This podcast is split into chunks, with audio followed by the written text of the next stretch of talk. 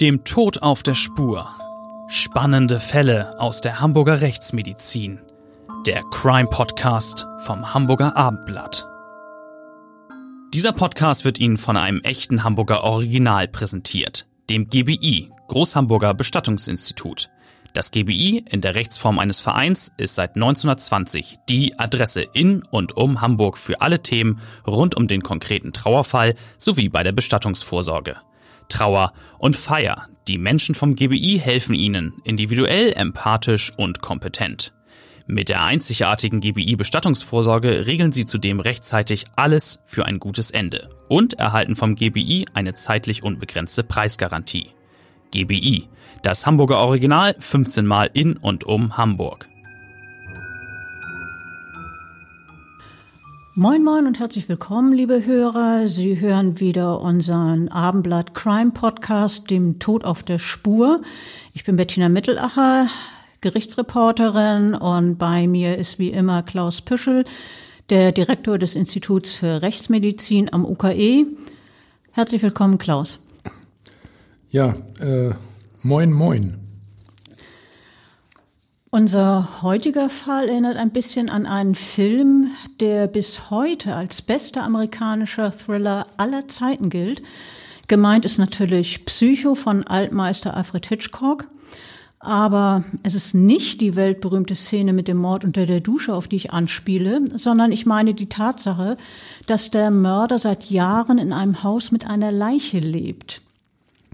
Und ähm, auch in Norddeutschland hat es so einen grausigen Fall gegeben, nicht im Film, sondern ganz real. Ein Mann hat einen anderen Menschen brutal getötet und gewissermaßen mit dem Leichnam gelebt. Es ist ein äh, immer weiter verwesender Körper, dann mumifiziert und über fast drei Jahre Zimmergenosse eines jungen Mannes. Die Frage stellt sich, was muss der Täter für ein Mensch sein? Leben mit einer Leiche? Wie geht das denn? Die Frage wollen wir natürlich heute beantworten. Es ist auch eine Frage, die sich sicher damals das Umfeld von Täter und Opfer gestellt hat. Das Entsetzen war jedenfalls groß, als der Fall bekannt wurde. Es ist furchtbar, sagte eine Nachbarin, als sie von dem Drama erfährt, und eine andere ist fassungslos. Ich habe wohl jahrelang mit einem Toten Wand an Wand geschlafen. Niemand in dem Sechs-Etagen-Haus mit den 20 Mietparteien hat gemerkt, dass ihr Nachbar nicht mehr lebt. Dass dieser Mann, der als griesgrämig galt und mürrisch und Einzelgänger, dass dieser Mann in einer vertrockneten Blutlache liegt und dass er von seinem langjährigen und bis dahin überaus wirklich aufopfernden Betreuer erschlagen worden ist. Dieser Mann, dieser Betreuer, hatte sich innerhalb weniger Augenblicke vom Gutmenschen zum Verbrecher gewandelt und zuletzt, ja, wir haben es eingangs gesagt, wirklich jahrelang mit dem Toten gelebt und dieser hat ihm praktisch Gesellschaft geleistet. Ja, kaum zu glauben. Man kann Menschen nicht hinter die Stirn gucken und weiß nicht, ja, ob sie ein Doppelleben führen, wenn sie ein Doppelleben führen, im bösen Sinne ist das ähnlich wie die Geschichte, die kennen auch alle von Dr. Jekyll und Mr. Hyde. Was mich in diesem Zusammenhang sehr beschäftigt hat, wie gehen die Menschen äh, eigentlich damit um, wenn sie in ihrem Lebensbereich ständig einen Leichnam um sich haben? Das ist ja anders als bei mir im Institut. Da haben wir ständig äh, ja fast 100 Tote. Ja, äh, insbesondere dann, wenn sie den Tod dieses Menschen selbst verursacht haben, was für uns nicht gilt. Es gibt psychisch Kranke, äh, die das nicht realisieren. Auch solche Fälle kenne ich aus der praktischen Erfahrung, die das Opfer dann im Wohnbereich lassen, mit ihnen sprechen, essen, Gesellschaft leisten, Fernsehen gucken. Im Krimi wird das Thema gern mal aufgegriffen und dann äh, durchaus auch äh, auf die Spitze getrieben. Äh, dann ist es mitunter möglicherweise auch ein Toter im Bettkasten und der Täter schläft direkt über ihm. Oder es gibt die Leiche in der Wohnung und äh, andere kriegen das nicht mit, dass ein Toter irgendwo im Schrank verwahrt wird. Und wer dich und deinen Erfahrungsschatz mit richtig fiesen Fällen kennt, der ahnt, dass die Sache mit dem Bettkasten und dem Schrank als Ablageort für eine Leiche jetzt nicht äh, von dir ausgedachte Beispiele waren, sondern dass du sie sicher aus deiner rechtsmedizinischen Praxis genauso erlebt hast, oder?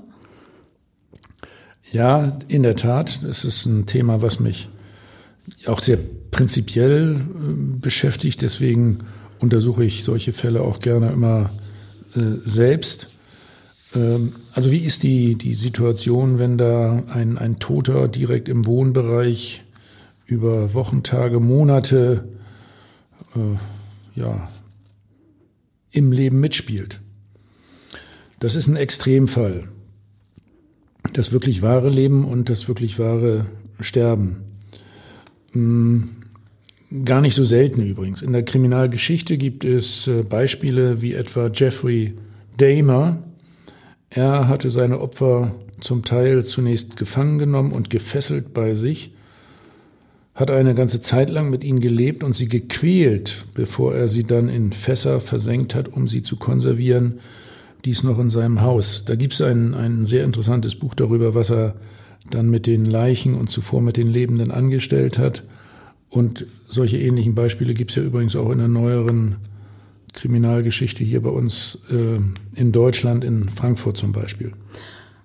Aber dieser Mann, über den wir heute reden, der um die Jahrtausendwende das Leben eines ihm sehr nahe stehenden Menschen ausgelöscht hat, äh, der hat aber nichts mit diesen gestörten und verstörenden Serientäter gemein, von denen du eben gerade erzählt hast, für die Töten eine zwanghafte und zugleich befriedigende Handlung darstellt. Er ähnelt nicht jenen Verbrechern, die den Leichnam oder dessen Teile aufbewahren, um sich noch über lange Zeit an dem Grauen zu ergötzen. Nein, dieser Täter ist auch keiner mit einer langen Strafakte, von denen es heißen könnte, ja, klar, sein Leben führt gerade zwangsläufig in den Abgrund und damit ins Gefängnis. Nein, ganz im Gegenteil ist dieser Mann, den wir heute Andreas S. nennen wollen, der aber ganz anders heißt, der ist ein Mensch mit makelloser Vita und einem Beruf, mit dem er auf der Seite der Gesetzeshüter steht.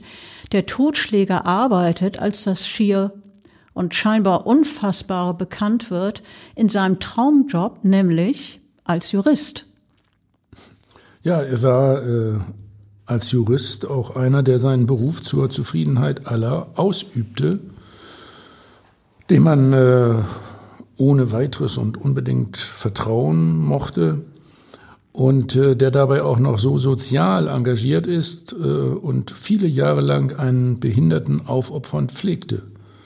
Er war gleichsam ein, ein Mustermann, also zuverlässig, strebsam, freundlich, belastbar. Lange, sehr lange hat dieses Bild äh, auch der Wahrheit entsprochen. Doch zuletzt war es nichts anderes als Fassade, die nun mit der Entdeckung des Leichnams krachend in sich zusammenstürzte. Man bedenke mal, also ein, ein Jurist, einer, der unser Recht eigentlich stützt, der so ein Verbrechen begeht und dann tatsächlich den Leichnam bei sich hat und dabei noch seinen Beruf ausübt. Ja, es ist äh, wirklich schwer zu glauben, schwer zu fassen. Es hat sich auch wirklich genauso abgespielt, wie wir es jetzt schildern. Andreas S. und den Mann, den er getötet hat, äh, haben zwölf gemeinsame Jahre verbunden.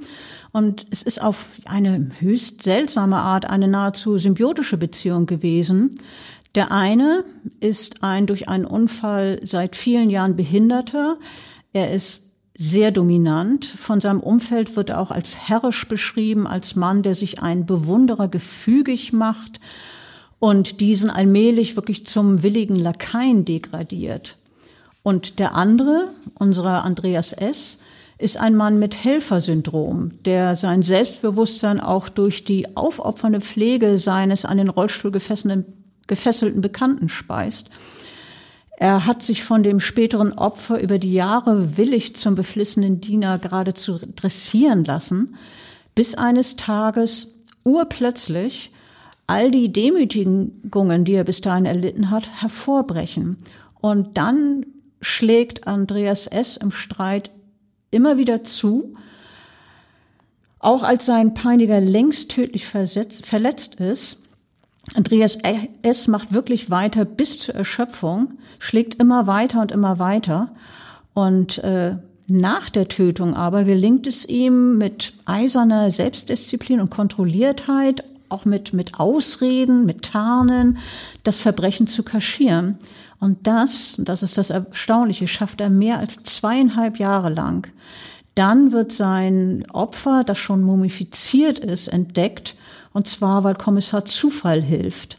Die Haustür des Toten wird schließlich von einem Schlüsseldienst geöffnet. Äh, ja, und äh, dann ist das passiert, äh, was bei uns Routine ist. Die Rechtsmedizin ist äh, zum Leichenfundort gerufen worden und äh, mir steht das noch, noch bildlich vor Augen so vor meinem geistigen Auge, äh, schon beim Betreten der Wohnung, das war wirklich unglaublich, fielen unzählige Windelpackungen auf. Windeln, ja, Erklärung kommt noch, die ein Lieferdienst über Jahre für den behinderten Bewohner der Wohnung gebracht hatte. Der Betreuer hatte diese Kartons mit Windeln offenbar äh, teilweise schon fast bis an die äh, Zimmerdecke gestapelt. Äh, der hatte sie also nicht abbestellt, sondern er wollte ja eben diese, diese Geschichte so hm, aufrecht erhalten, die Legende, äh, dass die noch gebraucht wurden für den Behinderten. Man musste sich zwischen den Packungen mit den Windeln regelrecht durchschlängeln. Und dann kommt man da ins, in, dieses, in diese Art Schlafzimmer. Da liegt der abgedeckte Leichnam hm, im Bett. Äh, der ist verborgen unter äh, diversen Unterlagen, wie man sie im Pflegebereich verwendet, sowie auch noch unter Decken. Zu, zu sehen war, als wir da am, am Tatort waren, lediglich der Stumpf des rechten Unterarms. Die, die Hand fehlte völlig. Die war weg. Der Tote war vollständig bekleidet, unter anderem mit zwei Paar Wollsocken. Doch das war erst zu sehen, überhaupt erst zu sehen, als die Decken über dem Leichnam entfernt waren. Der Täter, der ja äh, regelmäßig äh, in dieser Wohnung war, der, der hat dort äh, eben ständig verkehrt, äh, hatte offenbar diesen äh, Sichtschutz über den verwesenden Körper in all der Zeit, über zweieinhalb Jahre, nie entfernt oder auch nur angehoben. Okay, also ich verstehe, die Decke hilft gegen den Anblick des Leichnams, obwohl ich mir das wirklich nicht gerne ausmalen möchte, aber ich kann es mir wenigstens halbwegs vorstellen. Aber mit dem Anblick allein ist es doch nicht getan. Es gibt doch auch diesen penetranten Geruch, der von toten Körpern ausgeht. Ja, der Täter hatte allerdings auch weitere Vorkehrungen getroffen, um mit der Leichenzersetzung äh, umzugehen. Er hat zum Beispiel versucht, mit Duftsprays den Gestank zu übertönen. Wir denken jetzt zum Beispiel auch wieder an den Fall Honka. Und äh, mit Insektensprays und mit dem Staubsauger hat er versucht, äh, die Ungezieferplage dann zu beseitigen.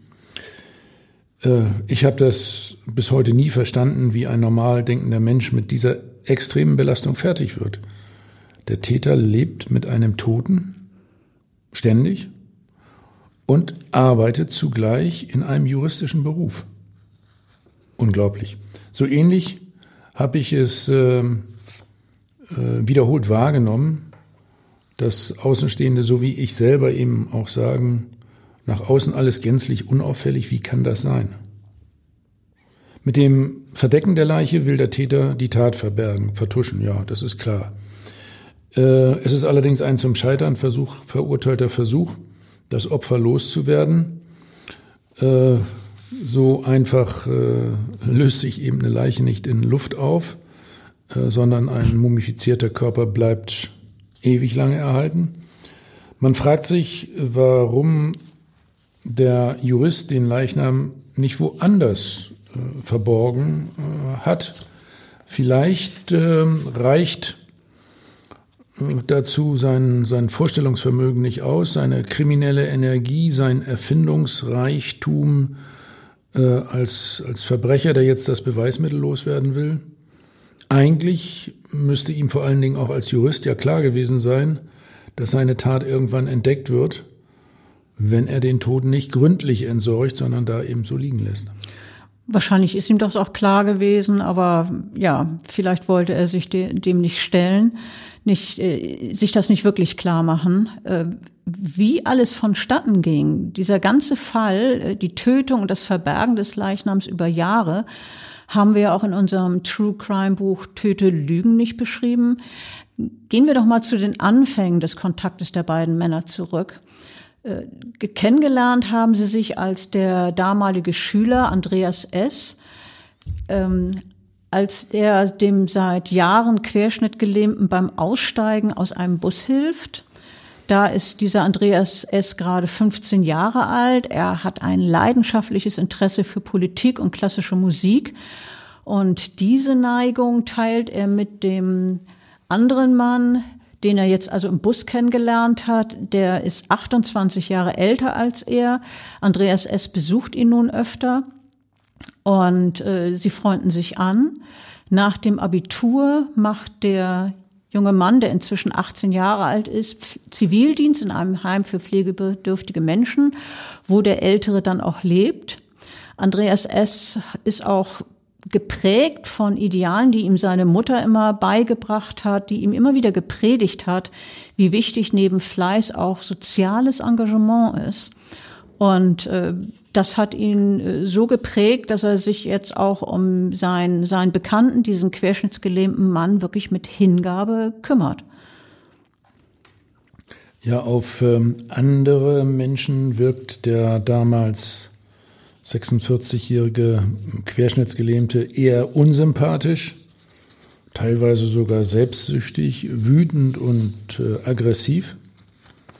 Doch was viele als schroff und missgünstig empfinden, hält äh, der junge Bewunderer für Durchsetzungsfähigkeit und, und starken Willen bei diesem Querschnittsgelähmten.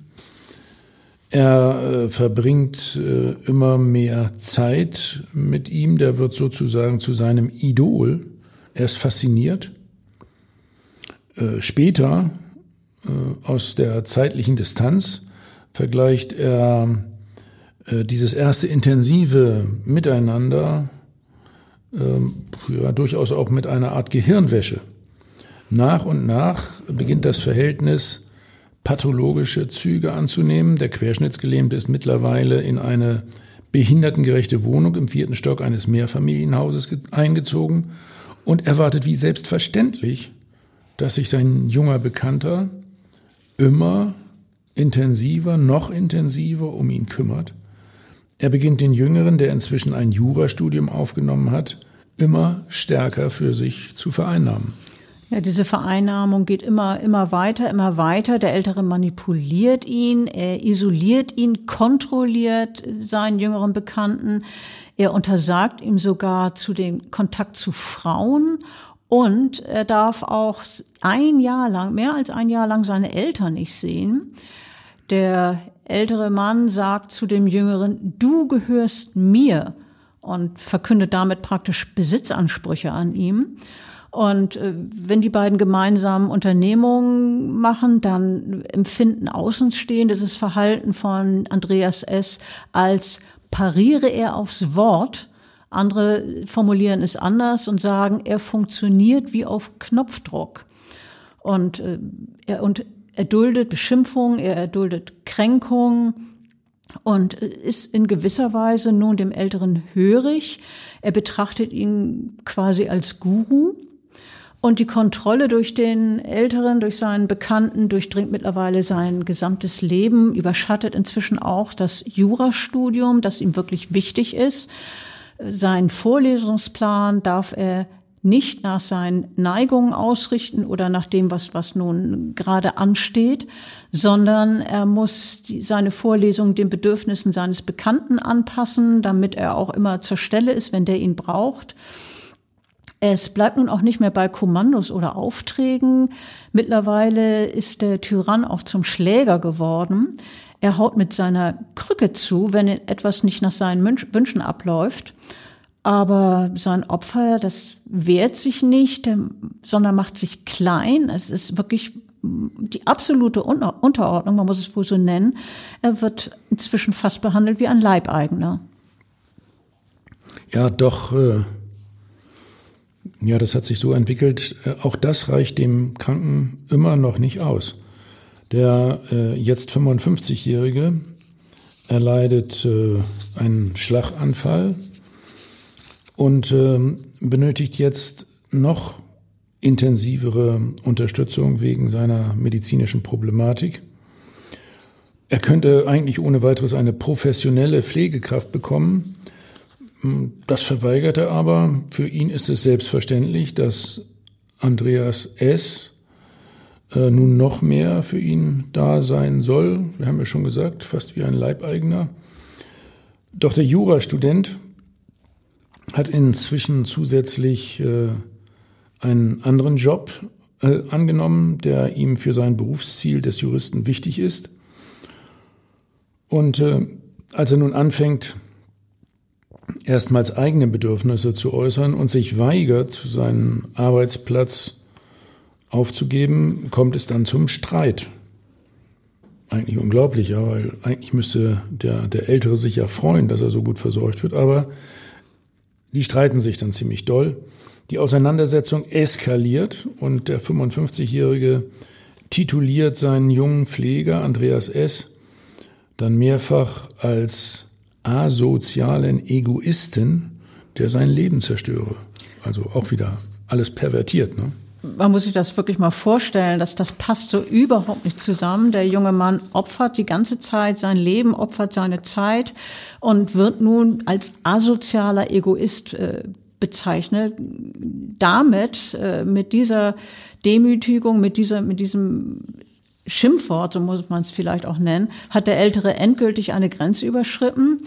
Denn äh, Andreas S. hat ja immerhin zwölf Jahre seines Lebens seinem Idol geopfert und nun wird er als asozial geschmäht. Das ist für ihn zutiefst verletzend und äh, er hat ja nun bislang alles immer eingesteckt und, und alle Verzweiflung, alle Wut in seinem tiefen, tief in seinem Inneren verschlossen. Und nun äh, rastet er aus, dass dieser Zorn bricht nun übermächtig aus ihm hervor. Der inzwischen 27-Jährige schnappt sich das erstbeste Werkzeug, auf das sein Blick fällt, und das ist eine Wasserpumpenzange.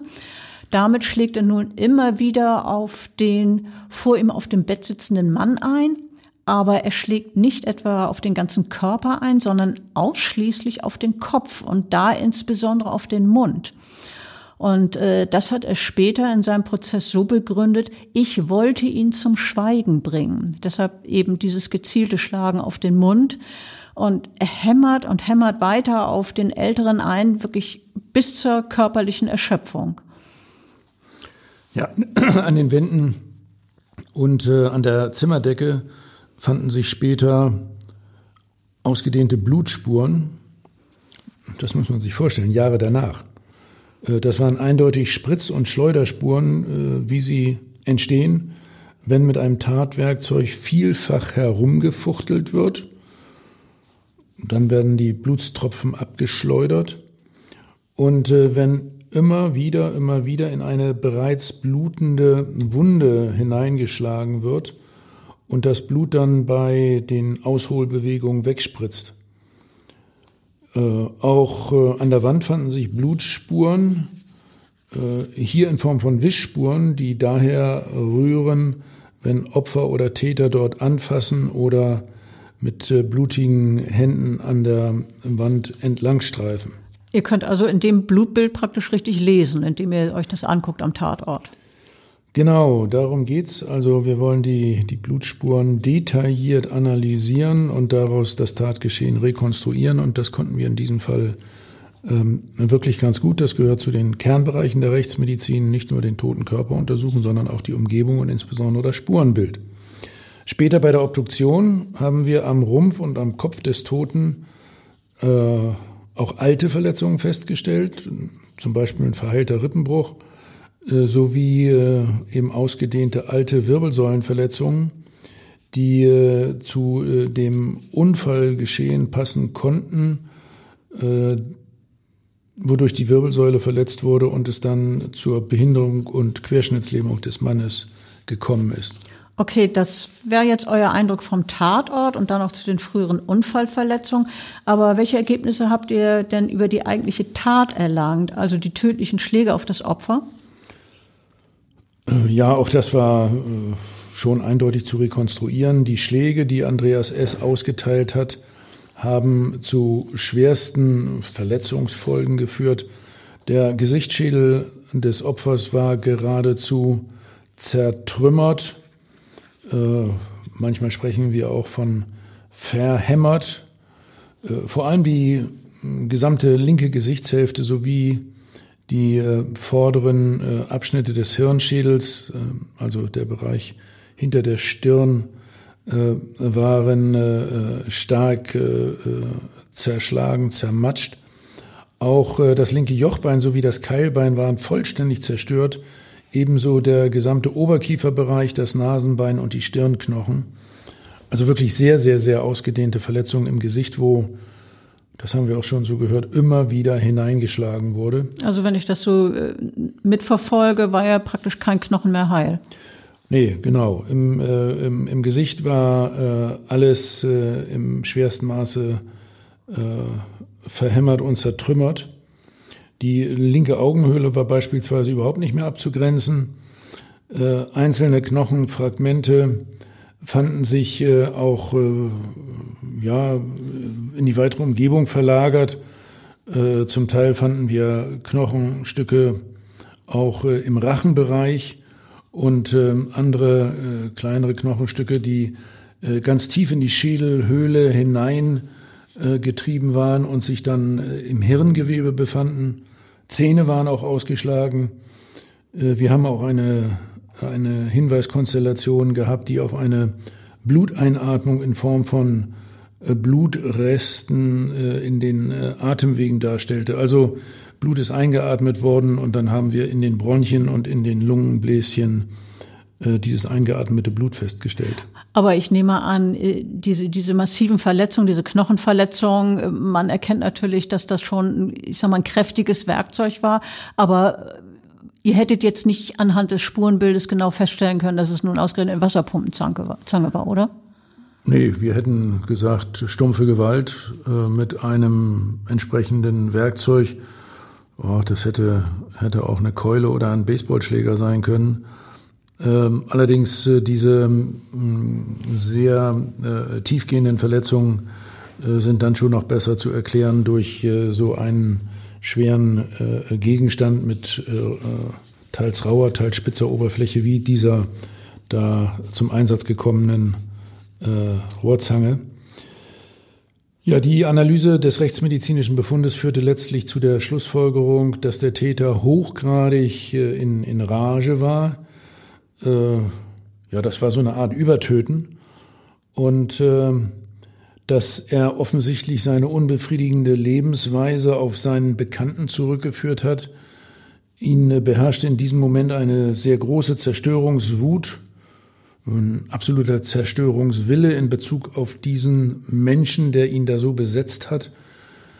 Der Täter hat immer wieder, immer wieder auf den Kopf eingeschlagen, weil er den, den Schädel und den darin wohnenden, den Geist äh, im Gehirn zerschmettern beziehungsweise äh, unbedingt das, das Gesicht und damit die Person zerstören wollte. Das hört sich ja wirklich an wie, wie Raserei, also extrem in Rage. Aber äh, nach der Tat, wir haben ja vorhin gesagt, er hat bis zur Erschöpfung äh, zugeschlagen. Nach der Tat hat sich Andreas S. dann in den Rollstuhl des Opfers gesessen. Er hat geweint, so hat er das zumindest später dargestellt. Ich kann mir das auch, äh, kann das auch nachvollziehen. Irgendwann hat er dann das viele Blut bemerkt. Er hat sich gereinigt äh, und auch seine blutdurchtränkten Sachen versucht, so möglichst gut auszuwaschen. Dann hat er den Leichnam fast vollständig abgedeckt. Nur die rechte Hand hat er rausgeschaut. Wir haben das vorhin von dir gehört. Und die Zange, mit der er den 55-Jährigen erschlagen hat, räumt er zunächst weg, schmeißt dann das Werkzeug aber später in den Müll. Er Er hat auch drüber nachgedacht, hat er äh, später dann gesagt, dass er, ob er zur Polizei gehen und seine Tat gestehen soll. Aber äh, dann würde er doch wohl ins Gefängnis kommen, vielleicht sogar lebenslänglich. Und das möchte er nicht. Ja, davor hat er, hat er Angst. Da kennt er sich als Jurist ja auch aus. Also beschließt er, so zu tun, als sei nichts geschehen. Und äh, er beginnt sein Verbrechen systematisch zu vertuschen. Bereits am nächsten Tag geht er wie gewohnt zur Arbeit. Er ist äh, jetzt für die Außenstehenden, also auch die anderen Juristen in seinem äh, Betrieb, in seiner Firma, derartig kontrolliert, dass ihm niemand äh, etwas anmerkt. Das muss ja wirklich eine unglaubliche Anstrengung für ihn gewesen sein. Ne? Man, er hat so eine Tat hinter sich und, und ja, schafft es, dass niemand ihm was anmerkt. Wirklich erstaunlich. Äh, er erledigt seine Aufgaben in den nächsten Monaten äh, sogar stets so konzentriert und gut, äh, dass äh, ihm die Arbeitgeber nach Abschluss seiner Ausbildung eine Festanstellung geben. Aber Problem, ja, da ist ja immer noch das, das Opfer.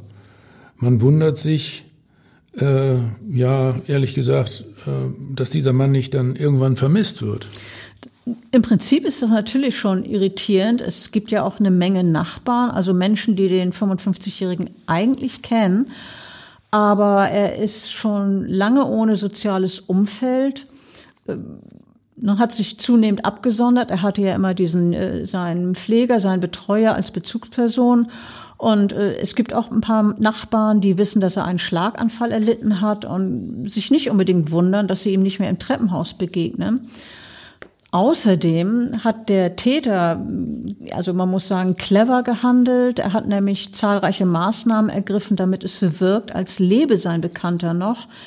Er hat zum Beispiel den Fernseher eingeschaltet, er hat telefoniert, er hat Staub gesaugt, übernachtet auch immer wieder in der Wohnung und die Windeln, die für den querschnittsgelähmten Mann ja nach wie vor geliefert werden, die lagert er in der Wohnung, äh, beziehungsweise ein Teil von ihnen wirft er auch in den Abfall, um weiterhin Müll zu produzieren. Ja, als es Winter wird, schaltet er die Weihnachtsbeleuchtung in der Wohnung an, auch auf dem Balkon. Er schreibt Briefe im Namen des 55-Jährigen, vor allem an Behörden, äh, wie das Sozialamt. Er fälscht die Unterschrift seines Opfers, wenn es um bestimmte Nachweise geht. Ähm, vor allen Dingen geht es ja darum, dass Sozialleistungen an den 55-Jährigen weitergezahlt werden. Und wenn da nicht bestimmte Unterschriften kommen, dann werden die Zahlungen eingestellt. Das macht er also alles ganz raffiniert, ganz clever, um den Schein zu wahren, dass der Mann noch lebt. Aber er sieht die Wohnung auch als Grabstätte und unterhält sich mit dem Toten. Äh, wenn man den Leichnam bewusst äh, von der Entdeckung fernhält, äh, neige ich dazu zu sagen, dass, dass dies für ein überlegtes Handeln spricht. Ich glaube, das muss man einfach so sehen.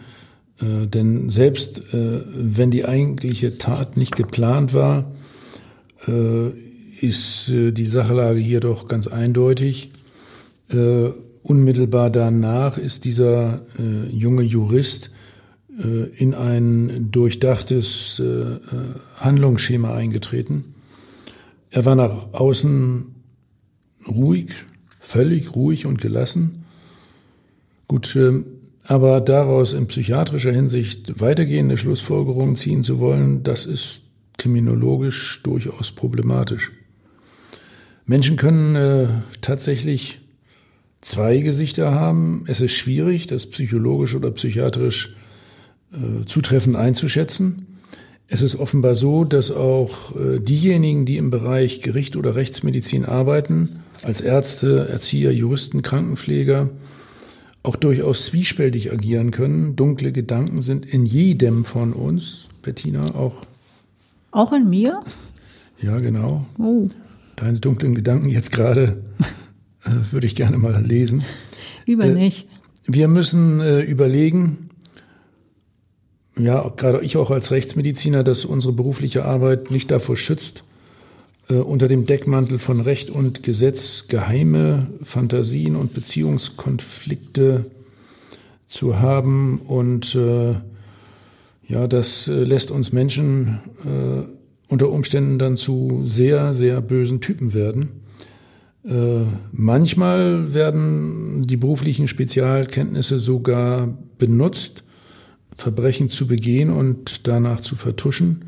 Ich erinnere ganz am Rande hier nochmal gesagt an unseren schwedischen Gerichtsmediziner, der auf einem Sektionstisch einen Leichnam zerstückelt haben soll und die Teile dann hinterher nach äh, dieser äh, Leichenzerstückelung äh, in der Stadt und in Parks äh, und in Mülltonnen verborgen hat. Gruselige Geschichte. Gruselige Geschichte, die in einem anderen Podcast zu hören sind. Aber äh, jetzt wollen wir hier in unserem Fall nochmal weiter erzählen. Du hast gerade über das Vertuschen gesprochen. Das ist ja Andreas S. wirklich gut gelungen, aber er hat ja noch ein Problem denn der Leichnam riecht zunehmend stärker. Man kann sagen, er stinkt, äh, was bei dem Mann vermehrt das Gefühl von Ekel auslöst. Er versucht mit Duftsprays den Gestank abzumildern und gegen das Ungeziefer, das die Leiche bevölkert, setzt er Insektenspray ein. Doch was tun mit der einen Hand, die nach der Tat aus dem Bett raushing und äh, die er wegen der einsetzenden Leichenstarre nicht mehr hat abdecken können. Was, was will er jetzt damit machen? ja, als Rechtsmediziner äh, kann ich klar sagen, was da passiert. Äh, das Gewebe verwest immer stärker und äh, mit zunehmender Vertrocknung wird das Gewebe bröselig, brüchig. Einzelne Knochen und, und Verwesungsreste fallen ab. Und äh, letztlich ja, ist die, die gesamte Hand dann abgefallen. Und was macht er? Ja, er nimmt kurzerhand, der Täter nimmt kurzerhand einen Staubsauger und saugt die äh, kleinen Knöchelchen und mumifizierten Reste auf. Oha, wirklich fies. Ah, mit seiner eisernen Disziplin äh, ist es aber den Juristen gelungen, über sehr lange Zeit die Fassade vom, vom Schüt Mustermann und seinem Schützling aufrechtzuerhalten. Er hat ja ein ordentliches Einkommen, unser Andreas S. Und außerdem kriegt er ja immer noch das Geld äh, von seinem Bekannten, diese Sozialleistungen, die weiterhin gezahlt werden, weil er fleißig die Unterschriften gefälscht hat. Ähm, die, bei den Behörden ahnt ja deshalb niemand, dass der eigentliche Empfänger der Zahlungen längst tot ist. Und Andreas S. fängt jetzt an, Vergnügungen nachzuholen, die ihm sein Bekannter über viele Jahre verboten hat. Er beginnt Beziehungen zu Frauen, das durfte er ja äh, vorher nicht. Er geht auch zu Prostituierten. Dann sieht er sich in der Wohnung des Opfers Pornofilme an und führt Sextelefonate. Vielleicht übt er damit nach seiner Vorstellung insgeheim Rache. Dann aber ja, mehr. Dann aber, was dann? Dann aber, nach mehr als zwei Jahren nach dem Tod des 55-Jährigen, kommt Andreas S. etwas in die Quere. Es soll nämlich ein Nachweis erfolgen für die Bedürftigkeit seines behinderten Bekannten. Also es steht eine gesundheitliche Begutachtung an, sonst ähm, will man ja kein Geld weiterzahlen von Staatswegen. Und äh, natürlich kann dieser Bekannte, der längst verstorbene 55-Jährige, logischerweise keine äh, Termine wahrnehmen. Und daraufhin stoppt das Sozialamt die Zahlung und mit den Zahlungen wird auch keine Miete, mit, den, mit dem Einstellen der Zahlung wird auch keine Miete mehr überwiesen. Das findet die Wohnungsgesellschaft natürlich nicht so toll und lässt schließlich die Wohnung des Mannes öffnen. Ja, und man ahnt natürlich, ja, wir haben es auch schon gesagt. Ja, 32 Monate nach dem Tod des Querschnittsgelähmten wird jetzt sein Leichnam entdeckt. Endlich kann man sagen, äh, endlich wirklich 32 Monate, eine wahnsinnig lange Zeit. Wer für die Tötung in Frage kommt, ist schnell klar. Schließlich hat der 55-Jährige wirklich seit Jahren außer seinem Freund und Pfleger keinerlei sozialen Kontakte mehr gehabt. Der Täter, unser Andreas S., wird festgenommen und kommt in Untersuchungshaft. Bei äh, genauerer Untersuchung der Wohnung des äh, Opfers machten die Ermittler dann noch eine, ja, doch recht grausige Entdeckung. Teile der fehlenden Hand des 55-Jährigen wurden ja, jetzt im Staubsaugerbeutel aufgefunden. Es handelte sich um insgesamt sechs Knochen vom Daumen, einem Finger und den Handwurzelknochen. Äh, doch die meisten Fingerglieder und Mittelhandknochen fehlten. Vermutlich sind sie bereits äh, mit einem anderen Staubsaugerbeutel entsorgt worden. Es waren auch keinerlei Fingernägel vorhanden. Die äh, andere Hand übrigens, die wie der gesamte Körper bedeckt war mit diesen, diesen Decken und mit diesen Unterlagen, war durch äh, Käferfraß skelettiert. Äh, da haben also die Insekten äh, eingewirkt. Übrigens ein sehr interessanter Fall unter dem Blickpunkt der forensischen Entomologie, der Insektenkunde. Naja, Fliegen hatten äh, Eier abgelegt und äh, die daraus schlüpfenden Maden hatten sich dann an dem Leichnam bedient. Äh, ich will das jetzt hier gar nicht weiter ausmalen. Nein. Nicht so appetitlich. Ähm, auch die Kleidung war durch Käferfraß hochgradig zersetzt, ebenso wie der Leichnam selber. Einige Körperteile waren äh, total ausgetrocknet und äh, dadurch wird das Gewebe dann immer fester ist zum Schluss steinhart. Also eine Art Mumifizierung, ne? Ja, tatsächlich. Äh, diesen Prozess äh, nennt man dann sekundäre Mumifizierung. Ähm, also das Ganze hat als Fäulnis begonnen und äh, dann äh, ist es zur Austrocknung, äh, zur Mumifizierung gekommen. Ähm, die Mumifizierung selbst äh, stinkt übrigens auch nicht so schlimm. Und im Verlauf der Mumifizierung nimmt der, der ganz unangenehme Verwesungsgeruch, der erstmal im Rahmen der Fäulnis entsteht, dann immer weiter ab. Und äh, zum, zum, zum Schluss äh, ja, äh, sind die mumifizierten Körper dann eine vergleichsweise geringere äh, Belastung. Typische Situation, er hängte auf dem Dachboden übrigens. Aber ähm, jetzt sag noch mal ein bisschen was über, über die Käfer und die Fliegen. Nicht, was die jetzt am Leichnam machen, aber wo kommen die denn überhaupt her? Das äh, würde mich schon interessieren. Ja, wir denken eigentlich natürlich, unsere Wohnungen sind sauber. Äh, aber selbst wenn die sehr sauber gehalten werden, finden sich immer wieder irgendwo einzelne Fliegen und äh, Käfer. Äh, oder die kommen dann, weil sie äh, angelockt werden äh, durch den Leichengeruch und die äh, kommen durch die kleinsten Ritzen rein. Hier ist ja die Tür auch noch ständig auf und zugemacht worden. Äh, diese Insekten finden ihren Weg durch äh, sämtliche Ritzen oder Türspalten und begeben sich dann in der Tat zielgericht, zielgerichtet zum Leichnam.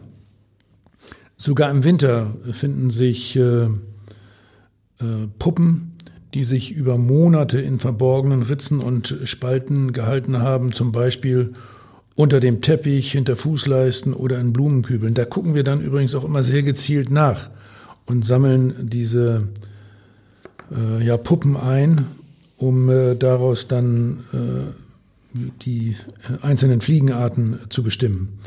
Die Insekten kommen auch teilweise aus angrenzenden Wohnungen. Ja, ich habe gesagt, schon von draußen, wenn die Türen auf und zugemacht werden oder mal ein Fenster aufgemacht wird zum Lüften. Äh, der Geruch des Todes ist für Insekten insgesamt schon sehr viel früher wahrnehmbar, als das als Geruchsbelästigung bei uns auffällt. Dann kann man sich da ja so ein bisschen so wie, wie Mini-Leichenspürhunde vorstellen, oder? Genau, das ist die ganz besondere Stärke dieser Fliegen. Und äh, der, äh, dieser Riechvorgang und das Riechorgan der Insekten prädestiniert diese ja, Kleinstlebewesen zu einer Art Mini-Detektiv, um äh, äh, ja, tote biologische Substanz aufzuspüren, ja, insbesondere auch dann, wenn die Fäulnis eingesetzt hat. Der Leichnam ist ja nun gefunden worden. Äh, Monate später dann äh, beginnt der Prozess gegen Andreas S. vor dem Schwurgericht. Wir haben ja vorhin gesagt, er ist unter, in Untersuchungshaft gekommen. Und äh, es treten eine Menge Zeugen auf und schildern, wie der junge Mann sich manipulieren ließ, wie er sich isolieren ließ. Seine Eltern berichten von der Zeit, als ihr Sohn auf Befehl des Älteren sie mehr als ein Jahr lang nicht besuchen durfte. Ja, und auch der Angeklagte selbst ergreift das Wort und erzählt von seinem sehr dominanten Bekannten, der über sein Leben verfügt habe ähm, und erzählt von der Tat und von seinem Leben danach. Ein psychiatrischer Sachverständiger, der auch äh, bei dem Prozess dabei ist, der geht dann von einer erheblich verminderten Steuerungsfähigkeit aus bei der Tat. Ja, ja, bei der Tat ist nicht nach der Tat, ne? aber es kommt ja auf die Situation bei der Tat an. Genau. Die Staatsanwaltschaft plädiert am, am Ende äh, wegen Totschlags, ja, im, im juristischen Deutsch in einem minderschweren Fall auf eine Freiheitsstrafe von zwei Jahren, sogar mit Bewährung, das stellt man sich vor.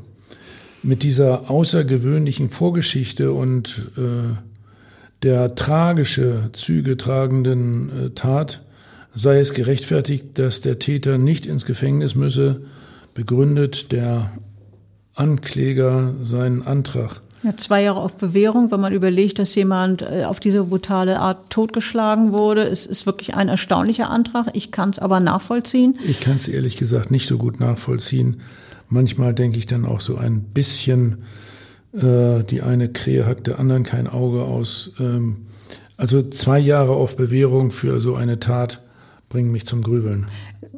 Finde ich durchaus berechtigt. Klar, kann man auch absolut ins Grübeln kommen.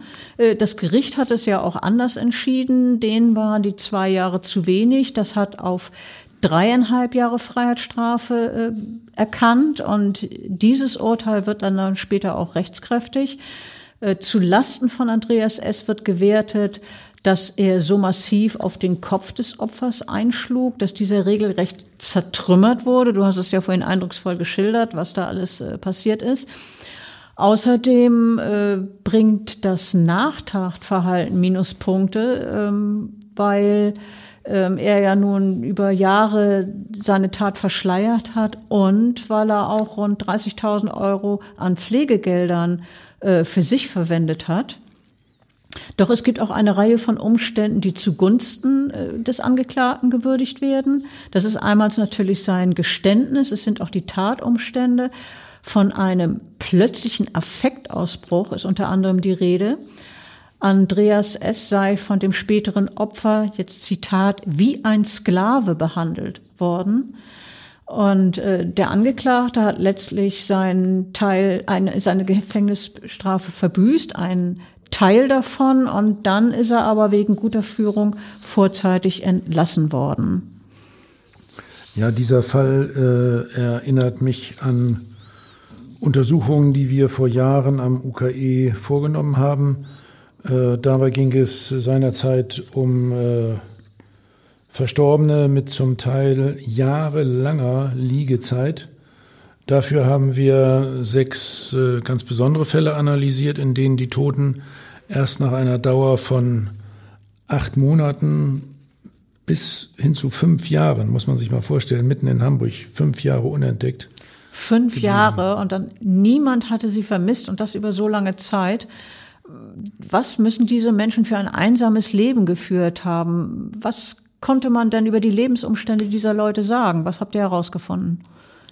Ja, das waren jeweils Männer, im Grunde in jedem Lebensalter, zwischen 22 und 77 Jahre alt, allesamt isoliert lebend, beispielsweise nach der Scheidung. Manche von ihnen hatten äh, sehr stark dem Alkohol zugesprochen.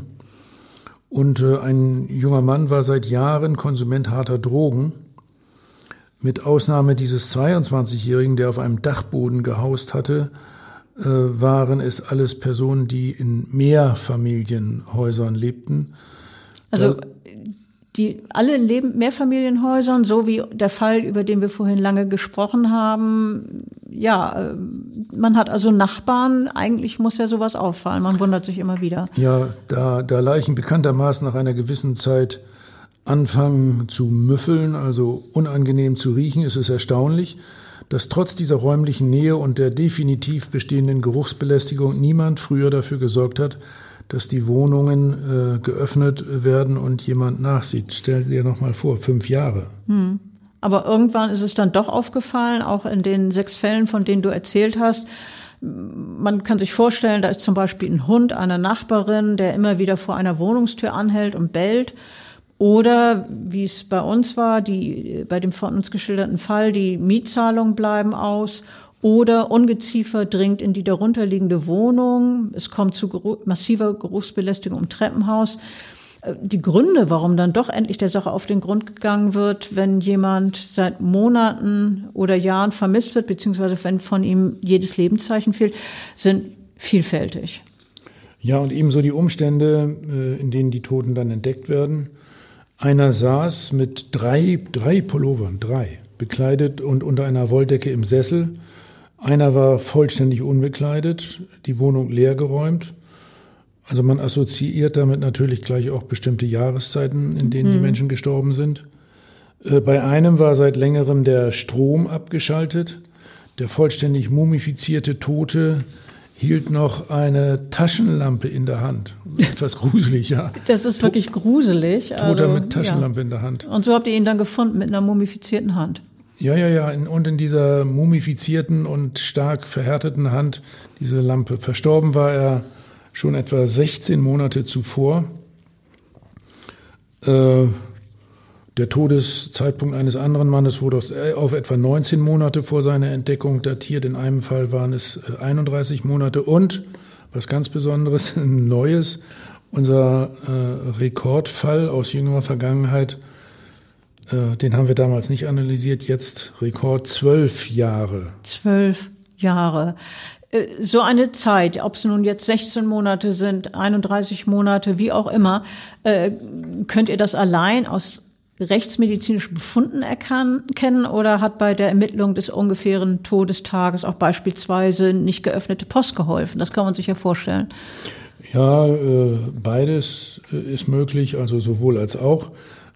Festgelegt wurde der Sterbezeitraum in, in unseren Fällen äh, zum einen durch äh, den, den Zustand des Leichnams, also den Grad der Verwesung bzw. Skelettierung der Leichname äh, im Zusammenhang mit dem Insektenfraß auch, aber weiterhin auch durch Umstände wie etwa das Verfallsdatum der aufgefundenen Lebensmittel oder Eingang der letzten Post oder aufgeschlagene Zeitung äh, identifiziert wurden die Toten übrigens überwiegend äh, anhand ihrer Zähne, nicht etwa durch DNA. Zähne spielen da eine wichtige Rolle.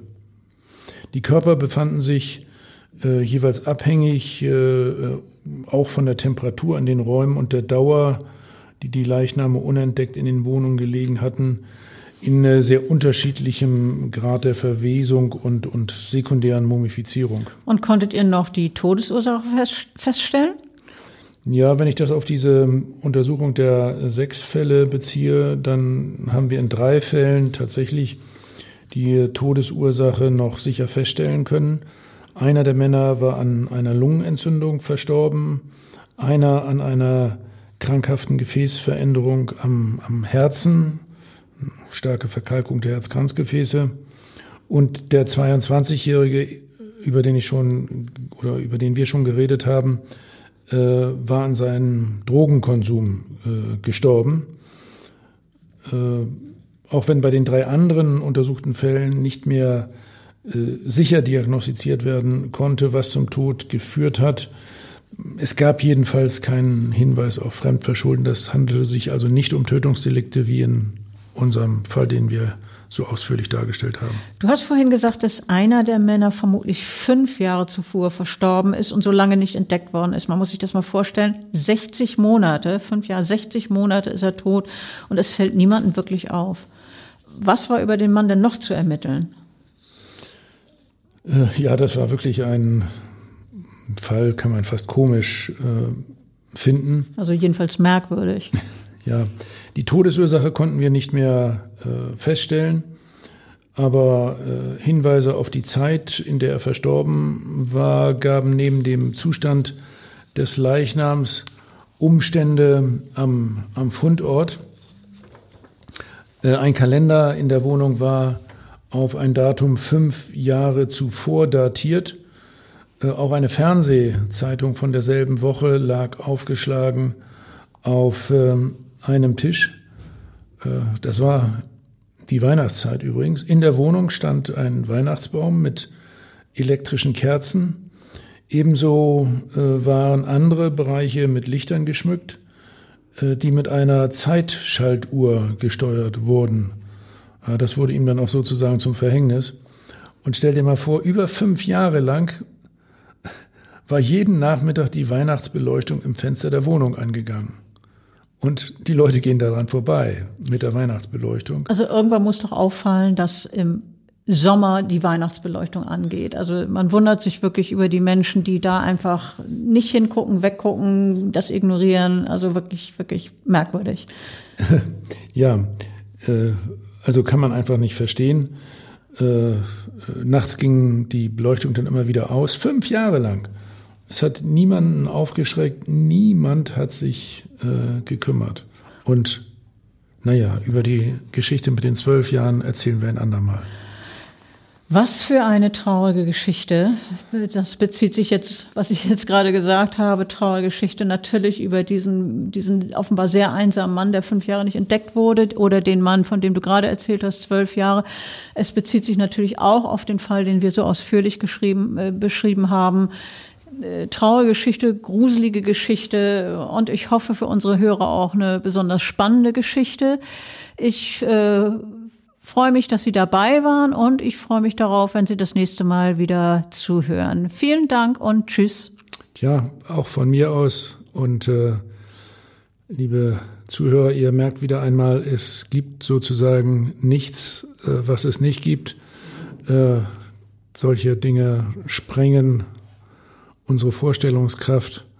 Und äh, auf der anderen Seite sind sie, sind diese Fälle natürlich super interessant und aufregend. Und überlegt mal, ein Jurist, der äh, ja als Mann der Ordnung gilt und der dann auf der anderen Seite zu Hause jahrelang sozusagen eine Leiche im Keller hat, sogar in seinem Schlafzimmer. Kaum zu glauben.